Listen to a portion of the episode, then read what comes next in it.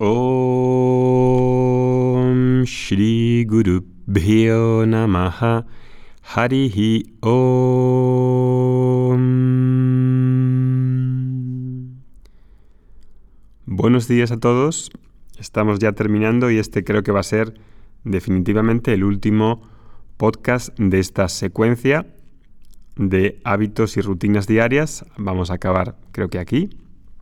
Y los siguientes podcasts serán sobre temas variados hasta que empecemos una secuencia que todavía no sé la temática. La voy a elegir y pensar estos días. Puede ser a lo mejor de salud emocional o puede ser sobre un viaje de conocimiento o el yoga. Lo iré meditando estos días y os lo iré diciendo. Este podcast quería hablar sobre las costumbres o hábitos inútiles o la falta de enfoque. Es muy común hoy en día, sobre todo para algunos que tenemos una actitud más afanosa en producir, en generar, en crear, en ser productivo, que está también muy influenciado por la mentalidad que vivimos hoy, si uno se siente así, decidlo en el Facebook. Ahí podéis comentarlo, si te sientes así, si tienes esa mentalidad. Cuando uno tiene esa actitud y llega el fin de semana o cree que hay hábitos inútiles, entonces tienes una sensación extraña de que no estás haciendo lo que podrías hacer para ser más productivo, más eficaz, etc.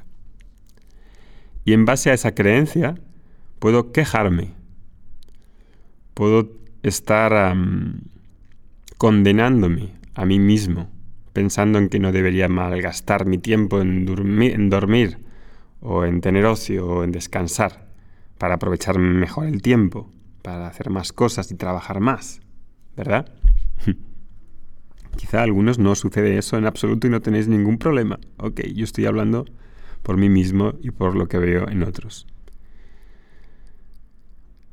Lo que sucede en realidad no es que haya hábitos inútiles, sino lo que subyace de fondo es que hago cosas en los momentos inadecuados y el resultado suele ser que mezclo o añado actividades a destiempo, actividades a destiempo superpuestas encima de otras. Y eso ciertamente es muy dañino para la mente, especialmente cuando la tecnología y la cultura en la que estamos creando hace posible que se desdibujen todas las líneas que antes estaban claramente definidas sobre la vida laboral, sobre la separación de vida laboral, vida personal, ocio, familia, etc esas líneas están totalmente desdibujadas y más que se van a desdibujar. Con lo cual es algo que necesito darme cuenta de ello y tomármelo serio para poder gestionarlo bien. Y la forma que puedo tener de, de culpabilizarme es pensar en que realmente hay hábitos inútiles. Y estos hábitos inútiles se convierten en el gran villano del día. Pero en realidad, hay hábitos inútiles. ¿Y cuáles son? En realidad no hay nada inútil. Por ejemplo, dormir es inútil. Eh, si no duermo, no descanso y preciso dormir para poder estar bien. El mundo da lo que da. Todos tenemos las mismas horas. Si duermo menos de lo que debería, entonces no voy a poder descansar y no voy a poder estar bien en el día a día. ¿WhatsApp es un hábito inútil? Pues no, porque con él escucho estos podcasts y me comunico con los alumnos. ¿Facebook es un hábito inútil? Tampoco, porque con él pues mucha gente se une a causas y uno puede seguir y encontrar intereses comunes que antes era muy difícil de seguir. Entonces hay una especie de esta autocondena al, al sentir que estoy perdiendo el tiempo y lo llamo hábitos inútiles. Y en realidad todos los hábitos son construidos a partir de una especie de programación y de un hábito. Por ejemplo, si voy a comprar al supermercado físico o online, si no sé muy bien lo que quiero comprar, algo concreto que necesite y preciso, puedo desenfocarme y comprar algo que no necesito en absoluto y salir con un montón de cosas que no había pensado. Seguro que os han pasado más de alguna vez. Es difícil de andar en el día lleno de estímulos sin prestarles atención y como consecuencia me desvío de lo que necesito hacer. Para no desviarme necesito fuerza interior. Antes de entrar en el supermercado y decir, voy a hacer una especie de sancalpa o de intención y me voy a decir, voy a comprar solo lo que necesito y nada más. Así cuando camino dentro de una situación, con tantas informaciones e interrupciones, es preciso que necesite ignorar algunas de ellas para poder hacer lo que preciso y lo que quiero. Necesito ignorarlas. Necesito poner límites. Y así, más que hábitos inútiles, lo que hay son cosas hechas a destiempo. Y eso es muy importante verlo, muy importante. Entonces necesito descubrir dos cosas. Una, que todo tiene un propósito y no hay nada inútil. Y dos, que hacer una actividad en un momento inadecuado es un despropósito. Cosas a destiempo. Por ejemplo, si salgo con mi esposa al cine o a caminar en el campo y al mismo tiempo me pongo a trabajar con el móvil, ahí me hago un despropósito. a mí y a mi, a mi mujer. Y esa sensación de estar a caballo entre dos cosas al mismo tiempo es lo que hace que me sienta mal y lo que hace que durante el día vaya a tener, voy a tener una sensación de que no estoy aprovechando. Pero no es un hábito inútil, es un, una cosa hecha a destiempo. Entonces voy a reconocer que en realidad pues tengo los recursos que tengo, tengo una mente, hay algunas deidades en, la cultura védica que tienen varias cabezas o varios brazos, señal de que no son humanas y tienen omnisciencia, son omnipotentes, pero aquí todo el mundo tiene una cabeza, dos manos y dos pies, y da lo que da. Entonces si tengo una mente, he de decidir qué hago con esa mente. Porque si está dividida en un montón de actividades, la mente se va a dispersar. Y cuando se, dispersa, se dispersa, pierdo mi energía, se hace ineficiente, se hace flaca. Cuando la mente se concentra en una actividad, se hace fuerte y objetiva. Y buena parte de todo este trabajo que hemos venido discutiendo en esta em, secuencia de crear hábitos y rutinas diarias tiene que ver con no añadir actividades a destiempo. Si os recordáis, hemos hablado de hacer bloques de trabajo en los que cuando hago algo que necesito creatividad, concentración, hago solo eso y apago el móvil, apago Facebook, apago todas las distracciones que me puedan venir, desconecto. Y así, todos estos temas también de, escribir en el diario, de colocar las metas grandes y las pequeñas que me puedan hacer, dar en el día el logro de haberlas conseguido y, y tener una sensación de avance, de revisar el diario por la tarde, de dar gracias, de sentir la gratitud. Si no hago nada de eso en mi día, por muy talentoso que sea, me voy a sentir mal.